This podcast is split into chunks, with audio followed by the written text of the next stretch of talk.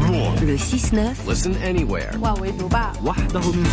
Sur France Inter. Géopolitique, bonjour Gallagher Fenwick. Bonjour, bonjour à tous. Gallagher, la pression militaire israélienne s'intensifie dans le sud de la bande de Gaza et la communauté internationale s'inquiète du sort des civils qui sont sur place. Un bain de sang, c'est ce que redoutent les quelques 1,3 millions de Gazaouis qui ont trouvé refuge dans l'extrême sud de l'enclave, sur ordre de l'armée israélienne. Mercredi dernier, le Premier ministre Benjamin Netanyahou a demandé à ses troupes de préparer une offensive à Rafah. C'est le dernier lieu que l'opération terrestre n'a pas encore balayé. La population de cette ville a quintuplé depuis les attentats commis par le Hamas le 7 octobre.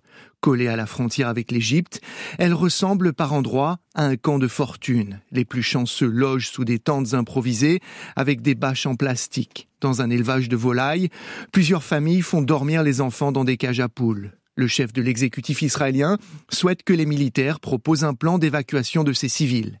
Mais pour aller où?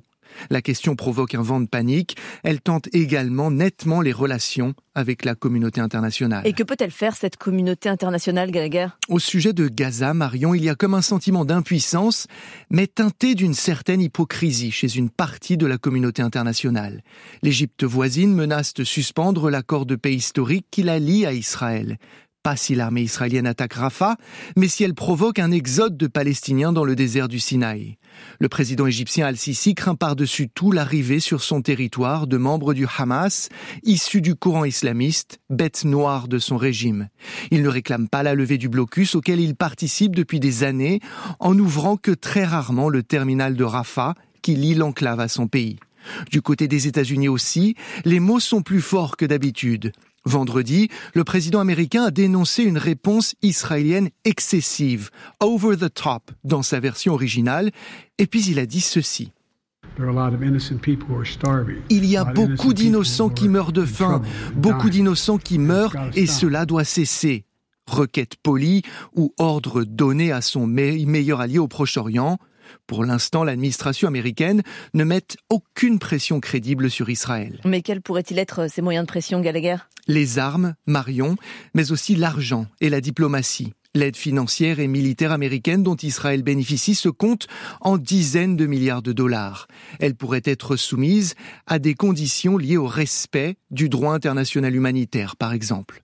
Pour résoudre le conflit, le locataire de la Maison-Blanche a réitéré son adhésion à la solution à deux États.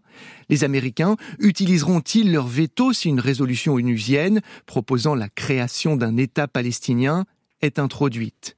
Sur ces questions, Joe Biden est déchiré entre son ADN véritablement pro-israélien et une partie de son électorat choqué par ses prises de position sur ce dossier.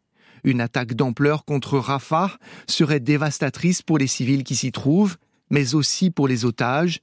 Elle aurait également un coût politique élevé pour Israël, mais aussi pour ses soutiens. Plus de quatre mois de guerre ont abîmé la réputation de l'État hébreu. Il ne parvient toujours pas à remplir son premier objectif, éradiquer le Hamas. Merci Gallagher Fenwick, c'était géopolitique.